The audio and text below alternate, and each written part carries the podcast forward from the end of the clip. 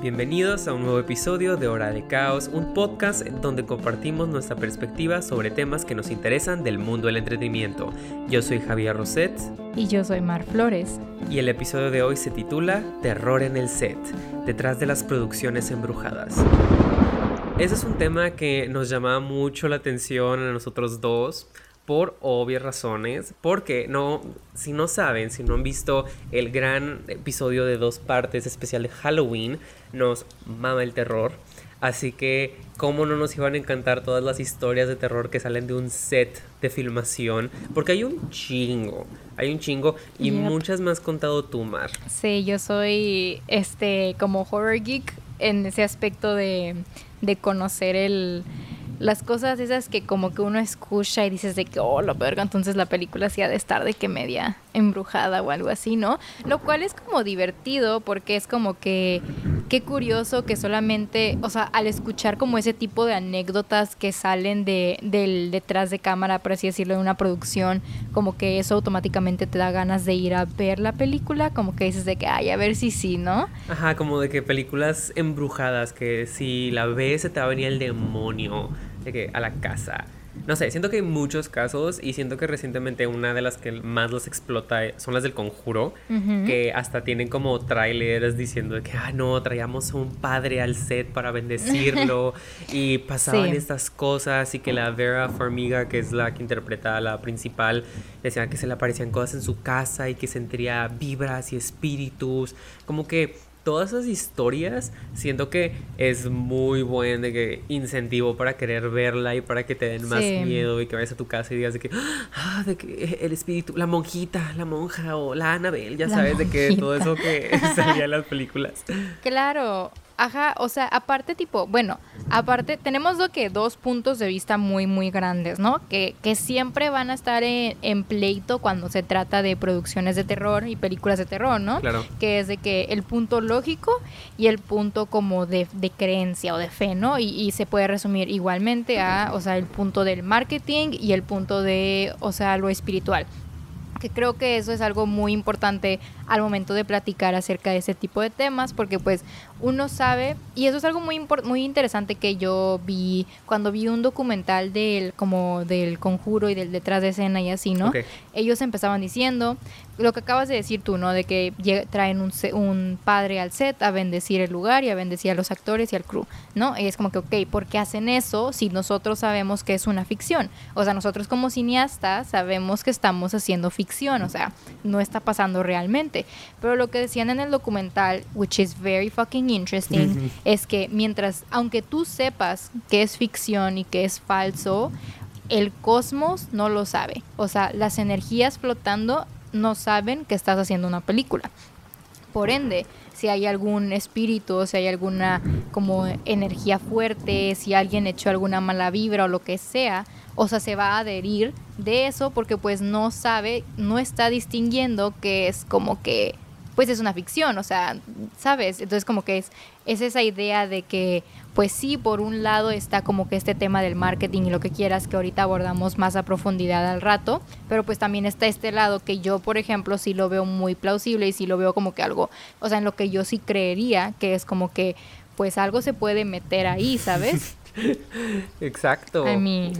Independientemente también de qué religión creas. ¿Por qué? Porque en todas las religiones, o sea, todos creemos de alguna manera u otra en que o sea, siguiendo ciertas morales o siguiendo como ciertas pautas, vamos a llegar como a un algo, ¿no? Sea como que a un cielo, sea alguna nirvana, o sea, X o Y.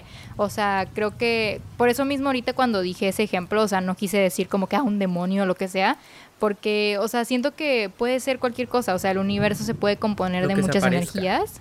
Ajá, entonces como que si hay algo ahí flotando por ahí que diga que, ah, mira, como que esta morrita está haciendo un cántico así como medio en latín o medio de que brujeriesco, pues déjame meto ahí, ¿no? Y como que eso ya, boom, se crea una reacción gigante de, de eventos desafortunados que es lo que hace que la gente en las producciones diga, hola vergo, y empiecen a contar esas anécdotas. And that's the team. Porque igual como dices, eso no decimos que pues va a ser como un demonio de que fe pues digo, pues en México es más como la católica, ¿no? Pero tampoco es exactamente esa fe a la que, que nos estamos refiriendo. pues también aporta, o bueno, también afecta el si eres creyente en ese tipo de cosas sobrenaturales o no. Porque obviamente va a haber muchísima gente que diga, ay, no creo en fantasmas, no creo que pase son los sets, no creo en espíritus, no creo en vibras o lo que sea que no creas. Y aún así puedes ver estas cosas o estos eventos que pasan cosas que no se pueden explicar o muchas coincidencias sobrenaturales y aún así puedes mm. decir, mm, eso está curioso, pero no son espíritus, pero aún así son tantas cosas que suceden que hasta tienes que decir algo está raro. Porque tampoco puedes culpar de que, ah, son los demonios de tal religión o así, porque igual cada país, cada religión tiene sus diferentes creencias de lo que es el mundo espiritual y lo que es de que espíritus positivos y negativos, así que no se puede generalizar ni nada. Pero aún así, pues si son varios casos que ahorita vamos a empezar a tocar en varios de los más como conocidillos, populares, donde sí hay una como lucha entre cuáles son sí cosas que puedes decir, oh, esto es marketing y lo decían mucho. Por ejemplo, el exorcista, que eh, daba tanto miedo que la gente se desmayaba y que había ambulancias y así. Tipo, esas son como historias que sí o no pueden ser reales, pero son más como lógicas. Luego ya si te dicen que uno de los actores veía fantasmas o que se le metió el demonio, pues ahí ya es como algo más sobrenatural y así más intenso. Pero aún así es como que tantos casos que hasta te deja pensando. Y siento que esto es lo que hace interesante el tema. Que creas o no las historias de terror que suceden en los sets o las cosas que no hay explicación, siempre te dejan con un... Mm, ¿Qué tal si sí? Y siento que es nuestro espíritu de curiosidad y un poco de morbo que vemos cosas y queremos darle una explicación. Sí. Y en especial Totalmente. cine es una cosa técnica, es una cosa que es como una gran ilusión para la pantalla. Así que mm. que los mismos creadores de esa ilusión digan, hay cosas que yo ni siquiera te puedo explicar, que no sé cómo podrían ser y no es parte de la ilusión, siento que te salta y te llama más la atención.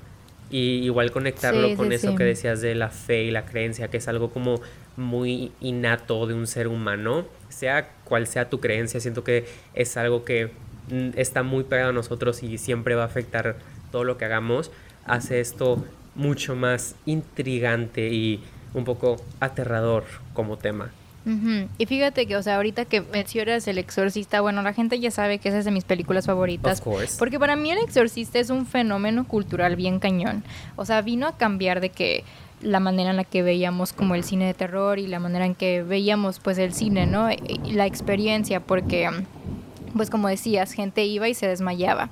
Gente iba porque no tanto por la película, sino por el qué está pasando, porque la gente está reaccionando de esta manera o así, ¿no?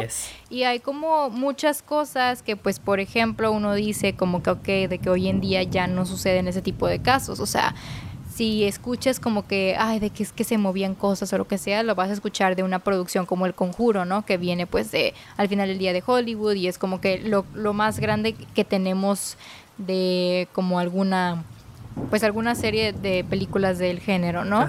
O sea, que hay otras, pues hay otras, obviamente, pero esa es como que la más comercial, entonces por ende es como que la que más tiene ese tipo de historias. Lo podrías ver de esa manera, ¿no? Como diciendo, bueno, lógicamente, pues les conviene crear este tipo de morbo, que es lo que decías, para que así la gente vaya a ver la película y como que se les quede que en la cabeza, y es como que, ah, la, la Annabelle y no sé qué, ¿no? Este...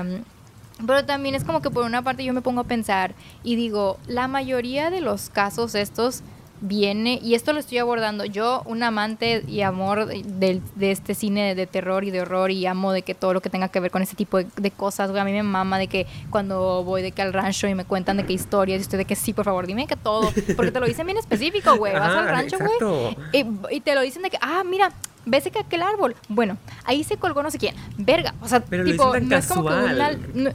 Ajá, no es una, no es como una historia que te digan de que, ah, de que hace mucho, yo me acuerdo que iba caminando por no sé dónde y, pues por ahí vi esto. No, en el rancho te dicen tal cual, en esta calle, en aquella esquina, a las 15 horas del día pasó esto, esto y esto. Y tú, fuck. Entonces, a mí me encanta de que escuchar ese tipo de historias. Pero honestamente también es como que si lo vemos desde un lado lógico y un lado como desde la producción cinematográfica, gran parte de las películas del género que tienen este tipo de historias y están muy cañonas vienen de épocas pasadas, o sea, desde los 60 a los 80 más o menos, y es como que yo creo que se dan porque en esas épocas apenas estaba contando del tema. O sea, muy apenas estaba dejando a un lado el tabú que de el satanismo y que de no sé qué y así y como que se empezaban a abordar las historias. Entonces, obviamente como que yo pienso que a la gente se le hacía raro todo. O sea, no sé, güey, imagínate de que ser cineasta en 1972 y estar grabando una película así como de ese de esos temas y ves que se cae un vaso, pues yo sí corro, o sea, yo digo que no mames, estamos ya valimos madres. Pero aquí, o sea, en la actualidad estás grabando un corto lo que quieras de terror y lo que sea, parpadea la luz y es de que ching, ya se chingaron de que la pastilla, o sea, ya valimos de que la, luz no está funcionando, ¿no? Sí. Ajá, de que ya fue. Entonces como que también siento que, que eso afecta mucho, ¿no? De que el contexto y, y qué tanto nos estamos creyendo no las cosas. Sí, porque antes siento que éramos más susceptibles como el tipo de cultura, ¿no? Que no había redes sociales, no había internet, eras más susceptible a cualquier cosa. Como un niño chiquito que, lo que decías, te cuentan cualquier historia de terror del rancho y tú de que luego, luego de que, obvio, ahí se colgaron, obvio, ahí se ahogó tal persona, de que, obvio, ahí se aparece el pinche chupacabras. Tipo, todo te lo vas a creer. Pero ahorita que siempre están como los videos, digamos, que antes salían que, ah, de que vi tal cosa volar en el espacio o vi a tal demonio con alas en el edificio. Y era como que mm. algo súper photoshopeado. Y luego tenía que obviamente haber tal persona en los comentarios de esta cosa es súper photoshopeada, esta cosa no es real o esto es súper inventado y luego como que daban su propia explicación de cómo es inventado. Sí, sí, sí. Como que empezó esa cultura de el no creer o el poner la duda y como que antes no había eso.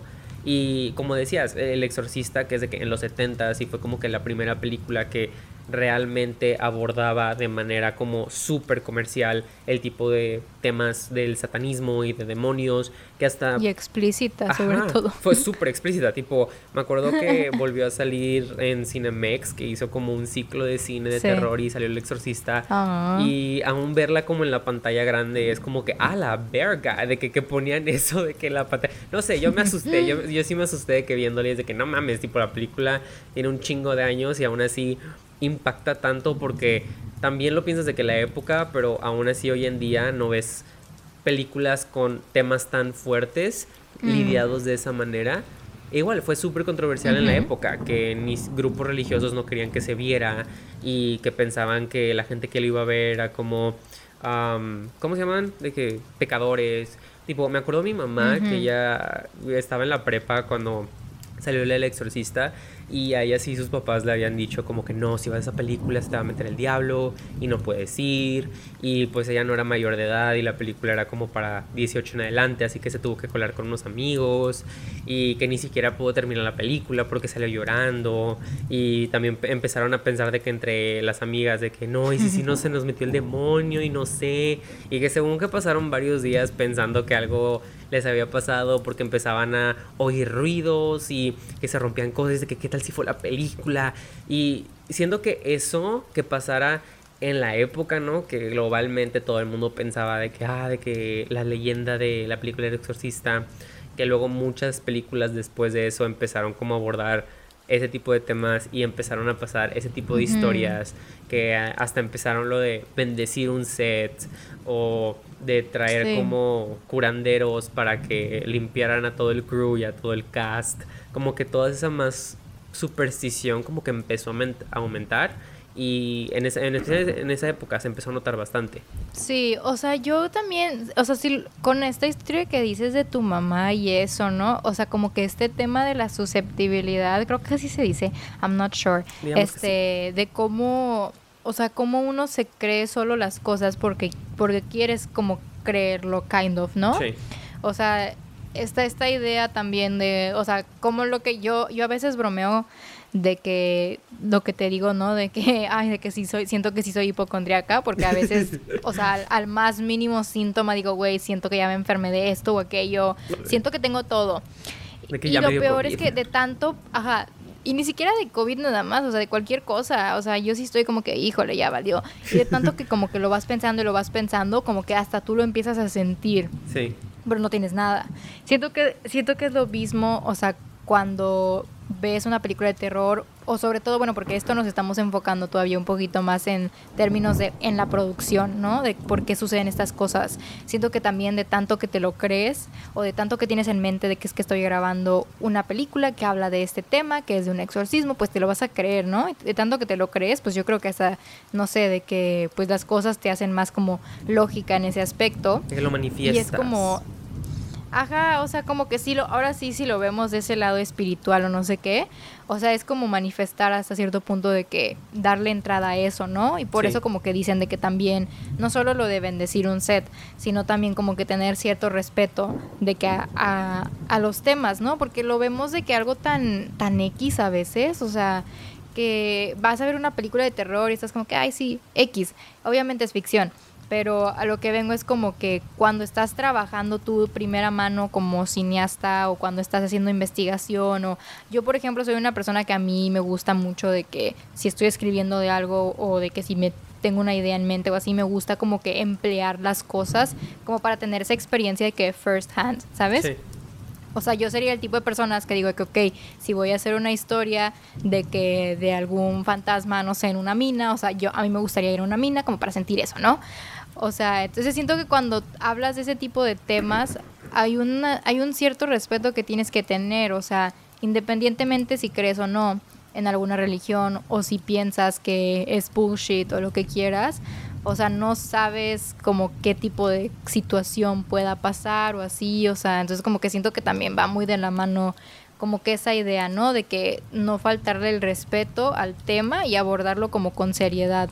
Por eso siento que muchas películas de terror fallan hoy en día, porque se lo toman tan, tan a la ligera, tan como que, es que es un chiste. Ajá, y por eso muchas de las películas de terror buenas vienen de aquellas épocas por lo mismo de que como eran más creyentes de esos temas, o sea, las películas se sentían más serias por lo mismo. Sí, tipo, digamos, la cultura mexicana como tal siento que es muy respetuosa hacia las tradiciones, en especial como las creencias religiosas que se tienen, por ejemplo, catolicismo, cristianismo, como que es como no te metas con esos temas de que son de intocables, ¿no? Intocables. Y aún así, de que si se intentan meter con esos temas, es como que, pero ten cuidado, como que siempre te enseñan como el, pero ten cuidado porque algo puede pasar, porque somos una cultura muy supersticiosa. Pero luego vas, digamos, cine de Hollywood americano, que eso sí es más como, si te das cuenta como que todas las películas, eh, El exorcismo, La profecía de que Rosemary's Baby, como que esas películas de la época, época que lidiaban con ese tipo de temas, siempre eran de familias no religiosas y que les pasaba algo sobrenatural y querían explicarlo con lógica mm. y luego no podían, así que ya se iban más como por la fe. Y siento que ese es un ejemplo como, de cierta manera, cultural en el que a veces no piensan en la parte como como estábamos hablando que decías como que a veces los espíritus no saben si es algo real o ficticio y al final lo quieres explicar de la manera lógica y a veces no puedes porque en la vida a veces no hay no hay una explicación, lógica aunque sí. sí. exista una lógica tal vez nunca la vamos a saber y nunca la vamos a averiguar sí. pero aún así es como el respetar los temas. Porque igual son temas como de, digamos, el... ¿Cuál es la Blair Witch Project? No la 1, la 2, la, la, culera. en esa estaba como una chava que ah, practicaba como Wiccan y tenía que hacer como una invocación en la película y estaba diciendo como las frases que, que tenía que decir y luego la actriz se desmaya y luego cortan cámaras y le preguntan qué le pasó y ella dice que no, que sintió como que un peso, que no podía respirar y quién sabe qué. Y luego le di, y luego preguntó como que, ah, pues, ¿qué estaba diciendo? De que nada más para saber, porque ella sí era como supersticiosa. Y le dijeron de que, ay, no, es que pues mm. era una invocación demoníaca. Y ella de que, ¿qué? ¿Cómo que una invocación demoníaca? Y pues le dijeron de que no, es que pues las frases sonaban más padres en pantalla si eran de que estas. Y ella de que no, no, no, no, no. Y, le tuvieron y es que, cambiar. Eso mismo Ajá, eso mismo, o sea, te digo, eso es como que faltarle el respeto a, los temas, porque bueno, al final del día, pues la Wicca también es como que su propio de qué religión, o bueno, no sé si déjame investigar real quick, pero según yo sí es una religión, este, que no, o sea, no tiene que, sí, es una religión pagana, o sea, no tiene que estar involucrada en como ese tipo de cosas, o sea, necesariamente, o sea, pero pues obviamente es como que si hay una falta de investigación, pues, o sea, se va a notar y encima de eso, o sea, que la actriz no esté consciente de lo que la están poniendo a hacer, eso también es una falta de respeto al talento como tal, porque, pues, o sea, tu actor, tu actriz, tu lo que quieras, eh, o sea, va a estar dispuesto a darte lo mejor de, de su persona para que la actuación salga perfecta, ¿no? O sea, y son personas, o sea, que al final del día, pues obviamente se dedican a eso y se empujan de que sus límites lo más que pueden, pero al final del día son personas. O sea, y tú cuando les entregas un contrato, tú cuando les planteas va a suceder esto, esto y esto, pues ellos están como dando su consentimiento de que, ok, soy partícipe de esto.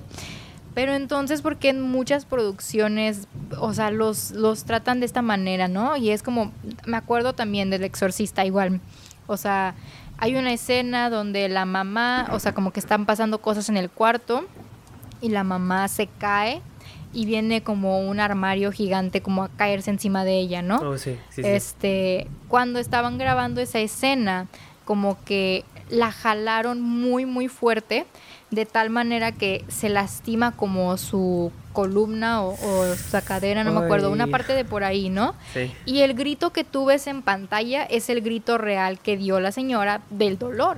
O sea, pues no fue actuación, o sea, fue la mamá sintiendo el dolor de que, güey, me acaban de jalar súper feo y me lastimé, qué pedo. O sea, y es ese tipo de cosas que tú dices de que pues ah, te dan hasta más miedo que la pichi película de que saber que los actores de que pasaron por ese tipo de cosas, o sea, que les faltaron el respeto de esta manera solo para que den como una actuación más creíble o que se sienta más real o así, o sea, está como curioso, ¿no? Y ahí también se pone como que muy en, en cuestión de que, ok, qué tan embrujado está un set y qué tanto es como mañas por así decirlo, de la producción, ¿no? Sí, porque igual en el especial de Halloween, vayan a verlos, a, escucharlos, um, que hablamos de la de Poltergeist. Hay una historia que es como de las más conocidas de Sets Embrujados, que esa dicen que es la serie de terror como más embrujada porque es donde más actores han muerto. Mm.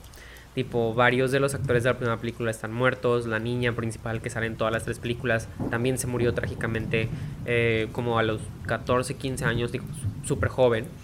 Y según que todo empezó, porque hay una escena en la primera película donde la mamá se cae a una como alberca que estaba como, eh, que era como tierrosa, de mm, tierra que no estaba completamente hecha. Y luego se llena como de esqueletos y se da cuenta que la casa fue construida en un cementerio indio y que hay puros esqueletos. Y eso es lo que pasa en la película.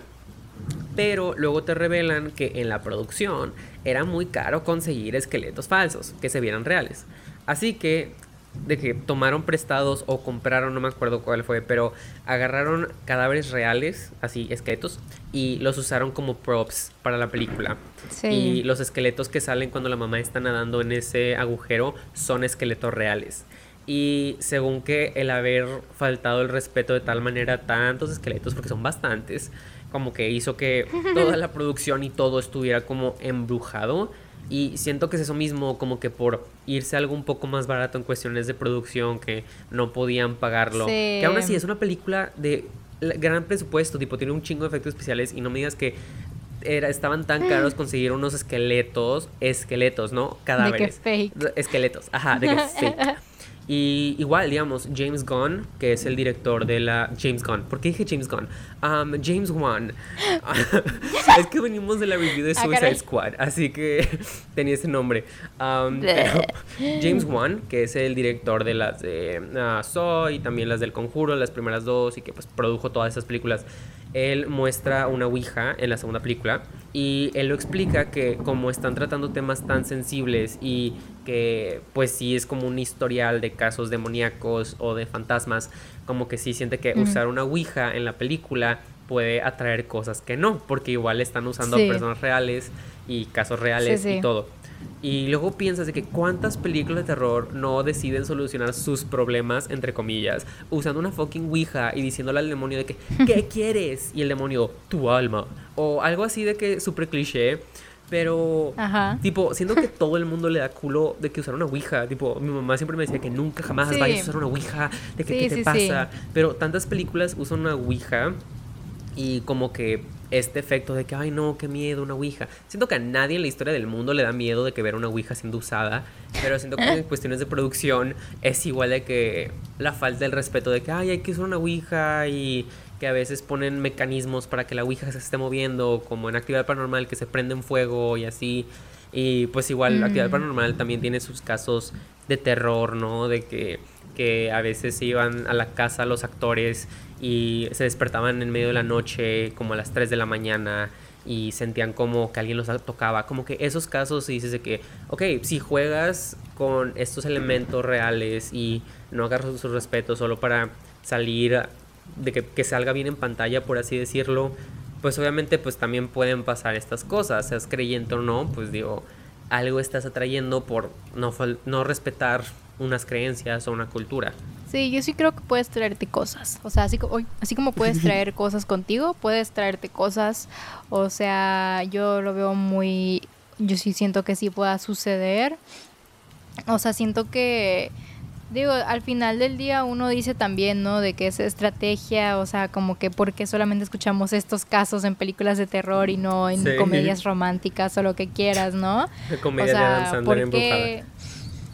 Ajá, o sea, ¿por qué sucede eso? Es como que, pues, y por eso mismo la gente también, o sea, queremos como que también darle la contra, o sea, por lo mismo de que dices de que no, pues imagínate que sí sea real todo, pues, o sea, no, no manches. Ajá, de que tipo, uno culo. como que sí sale de que corriendo, pero sí está como muy en juego toda esta idea de, o sea, de cómo la producción como que también, este, puede como influir mucho en todo como el resultado final, que es como lo que te decía yo ahorita antes, ¿no? De cómo, o sea, lo, con lo de la mamá, que pues obviamente no estaba en su contrato y lo que quieras, y, y que eso era muy, eso fue muy como de que hasta cierto punto poco profesional, no, no hasta cierto punto, eso fue muy, Muy, poco profesional del director de exponer a su talento de que algo así, o sea, que literalmente la señora salió y de que accidentada y de que con la columna de que toda dañada, porque pues, o sea, no, no debió haber pasado eso. No, Y por ejemplo, también pensando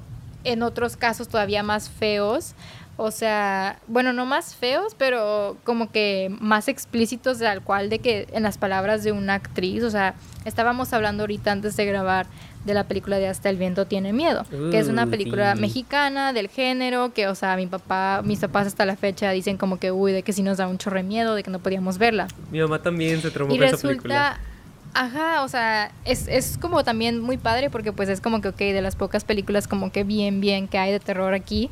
Pero también estábamos discutiendo mucho, por ejemplo, acerca de por qué si México en específico es un país muy como susceptible a las creencias y es muy de que religioso y es muy de que toca madera, es muy de que no digas esto, no digas aquello porque puedes invocar X o Y. O sea, ¿por qué las películas del género tienden a ser más como folclóricas o lo que sea, ¿no? Sí. Este, y las pocas que hay de terror, o sea, igual como que no se toman mucho esos temas, como que esos, esas ideas de como sets embrujados y esas cosas suceden principalmente en, en producciones tipo hollywoodenses, Ajá. porque pues obviamente les conviene de que el morbo y que la gente vaya a ver la película, que es lo que ya decíamos de que hace rato.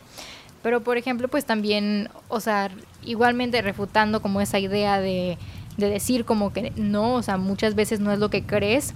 O sea, por ejemplo, en esta película de Hasta el viento tiene miedo, o sea, salió de que como el testimonio de esta actriz que se llama Norma, hold on, aquí tengo su nombre porque I forgot about her last name, I'm sorry. Se llama Norma Lazareno, que es una de las actrices de la película, y ella decía que pues cuando estaban grabando, pues, o sea, ellas eran como que bien morritas y lo que quieras, y pues obviamente llegaban bien emocionadas al set porque era como que, oh my god, vamos a grabar una película, qué emoción, ¿no? Ajá, sí. Y el director no quería eso. O sea, el director estaba de que no, es que yo no quiero que lleguen con esa energía porque pues yo es una película de miedo, tienen que asustarse. Entonces, o sea, lo que ellos hacían en la producción era que literalmente les movían cosas O sea, de que si un día dejaba de que su peine en un escritorio, al día siguiente amanecía en el jardín, o que de repente de que hacían como que trucos para que el piano, de que cuando estaban de que comiendo, de que se escuchara de que la melodía esa o así. Y la actriz esta dice de que, ajá, la actriz esta dice de que nos causó tanto miedo que se nos hizo como una psicosis propia a tal grado de que empezábamos a alucinar cosas, de decir como que, güey, viste que en la ventana se ve una cara o así, ¿no? O sea, y después la, la actriz dice, ya no fue hasta como que tiempo después que nos dimos cuenta que evidentemente fue la producción y no fue que el lugar estaba embrujado, pero fue como que una como técnica, una maña del director, o sea, de querer como que dieran esa, esa actuación asustándolas de esa manera. Entonces como que esos testimonios son como que los que tú dices, o sea, fuera de lo lógico de que, ay, es que no puede ser posible porque esto así, o sea, yo creo que esos son los que más importan al momento de como como que evaluar si un set puede o no estar embrujado, ¿no? Como que cuando te dicen explícitamente fue la producción los que hicieron esto, ¿no? Como con el caso este que decías de Blair Witch Project. Fue la producción la que le dio literalmente el de este. ¿Sucedió? Sí, es posible que sí haya sucedido, de que, pero pues no fue como que... No, no llegó solo por ser una película de terror, vaya. Que eso es como que... Como que el más grande como en contra que mucha gente dice, o sea, del público, ¿no? Que es como que, es que si es película de terror es porque inmediatamente se te va a pagar el demonio. Y no, o sea, las cosas negativas, las energías negativas llegan al set, a tu casa, a lo que quieras, de alguna manera u otra llegan porque tú como persona las atraíste. O sea, hiciste un, un ritual, este, dijiste X o Y, les faltaste el respeto, eh, no sé, hiciste algo para que como que la energía se sintiera pesada y así el lugar pues termine embrujado.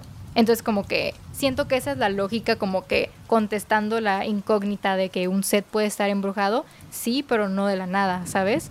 Sí, incluso como dices, las energías o en este caso de hasta viento tiene miedo que era como una psicosis colectiva del cast, no tanto del crew, sino del cast.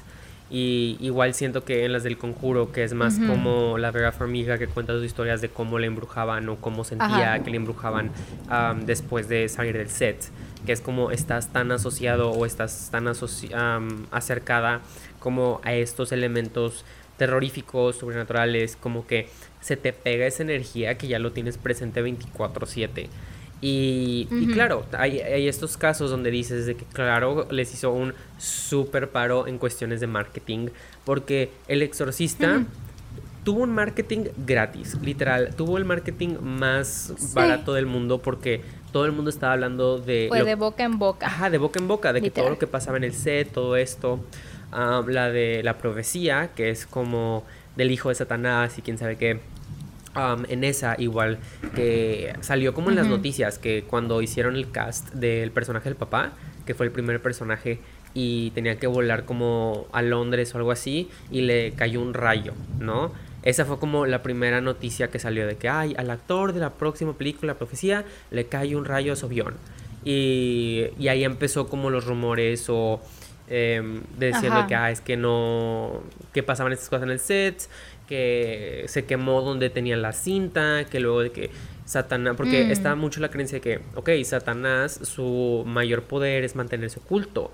Y esta película planea exponerlo. Así que Satanás no quiere que se vea la película. Y está haciendo todo su poder para que no se vea la película. Y que incluso un, hay una escena donde hay como muchos perros. Y pues obviamente pues en producciones tienes que contratar a alguien para que maneje a los perros y así el que manejaba a los perros se murió una semana después de terminar de grabar la película porque se lo comió un león o un tigre, un animal así. No manches. ajá, que, todos de que, güey, no mames, tipo, a mi actor le cae un rayo, a otro se lo come un tigre y luego otro actor termina como decapitado, de una manera donde un actor en la película también termina decapitado. Así que son todos esos como historias que obviamente salen en las noticias y claro, son casos reales. Y en este caso, pues obviamente el estudio dijo, ok, marketing gratis, hay que usarlo. O sea, es muy diferente también como esta idea es muy diferente como que decir de que, uy, se me quemó la cinta. Pues claro, güey, es 1960 y algo. Obviamente iba a pasar algo así, ¿sacas? Sí. Pero es muy diferente de que decir eso, que la gente te diga, ay, whatever, a contar una historia de alguna tragedia que haya sucedido y que tú digas de que, ay, o sea, siento que eso es lo que te pega más, como que saber que pues algo, algo sucedió y, y no sé, como que eso es lo que yo creo que le da más miedo a la gente, saber que como que no es cualquier cosa, ¿sabes? Sí, porque digamos en la de Rosemary's Baby, que fue dirigida por Roman Polanski, su esposa, que creo que muchos la conocen, es el caso de Sharon Tate y Charles Manson. Sharon Tate. Ajá, de cuando él empezó a trabajar en la película, ella se empezó a interesar mucho en esto como de lo occult, ¿no? Que él está investigando para la película y ella se empezó a interesar mucho y luego mucha gente le llamó la atención de que fue asesinada por Charles Manson en algo que parecía como satánico, ¿no? Una como asesinato ritualístico, por así decirlo. Y en ese caso, pues obviamente fue una tragedia que sigue siendo conocida. Recientemente se hizo en la película de Tarantino de uh, Once Upon a Time in Hollywood, como que es un tema que nunca termina de existir o de ser relevante. Y pues obviamente en ese caso, también por Roman Polanski, de quién era o quién sigue siendo, eh, fue muy conocido, pero ese sí fue de los pocos casos donde el estudio fue como que no vamos a mencionar nada de esto, esto ya no va a ser como marketing por respeto y como que ligándolo con todo lo que hablamos, como el respeto a las culturas, a las creencias, pero también es como el respeto a la gente. Como que en todos estos casos que a veces pasan tragedias en producciones y el estudio luego, luego es de que es que está embrujada la película, es que... Em, la producción embrujada está Satanás o hay demonios y whatever, pero dejan de pensar como en la gente que realmente vivió como una tragedia o exacto. digamos el cuidador de animales tipo les valió madre y es de que no es que estaba con la película y quién sabe qué y por eso lo mató un tigre y pues no piensan como en pues en él que era un trabajador en un set que no tuvo nada que ver su muerte con la película porque fue fuera del set cuando murió,